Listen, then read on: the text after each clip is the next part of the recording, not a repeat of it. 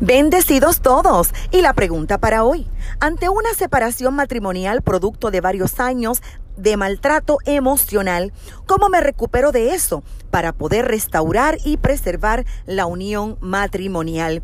Antes de responderte, sabes que puedes comunicarte con esta tu servidora llamándonos al 787-644-2544. También te invito a visitar nuestro podcast en Spotify para escuchar esta y otras respuestas. Para beneficio de todos, expliquemos lo que es maltrato emocional. El maltrato psicológico es cualquier tipo de comportamiento sistemático que provoca daños emocionales en la persona.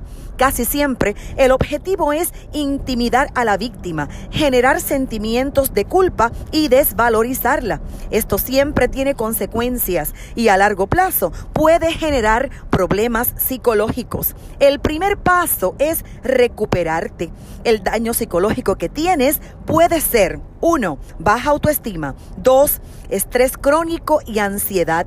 3. Alteraciones del sueño. 4. Sentir profunda soledad. 5. Aislamiento social. 6. Depresión y desesperanza. 7. Miedo. 8. Inestabilidad emocional. 9. Dependencia emocional del maltratante. 10. En algunos casos las personas recurren al abuso de sustancias como el alcohol y drogas para escapar de la realidad.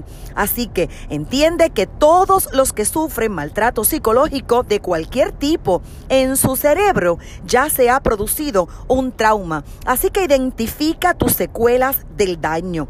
El primer paso para recuperarte es detener al maltratante, dejando de tratar con él. Mientras sigas exponiéndote a su maltrato, de alguna manera le sigues dando el permiso para que continúe haciéndolo. Entonces te pregunto, ¿tu esposo ya se restauró?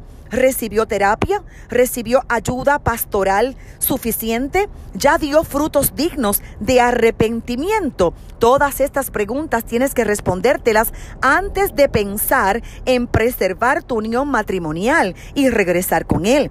Yo sé que es muy complicado romper con este tipo de relaciones, pero es importante no mantenerte en este estado que te anula como persona. Recuerda que el perdonar y el regresar son dos acciones distintas distintas, separadas la una de la otra. Por un lado, tienes que perdonar, pero perdonar no te obliga a regresar. Perdona por tu bienestar emocional y espiritual, pero el regresar con Él requiere más que lágrimas y remordimiento. Tienes que estar segura del cambio antes de exponerte otra vez a esta situación. Número dos, hay que trabajar en el mejoramiento de tu autoestima y la recuperación de la confianza en ti misma. ¿Cómo hacerla? Te doy algunos consejos. Aleja de tu mente esos pensamientos negativos de ti misma. Considera los errores como grandes oportunidades para tu aprendizaje. Prueba experiencias nuevas, como servirle a otros de forma diferente.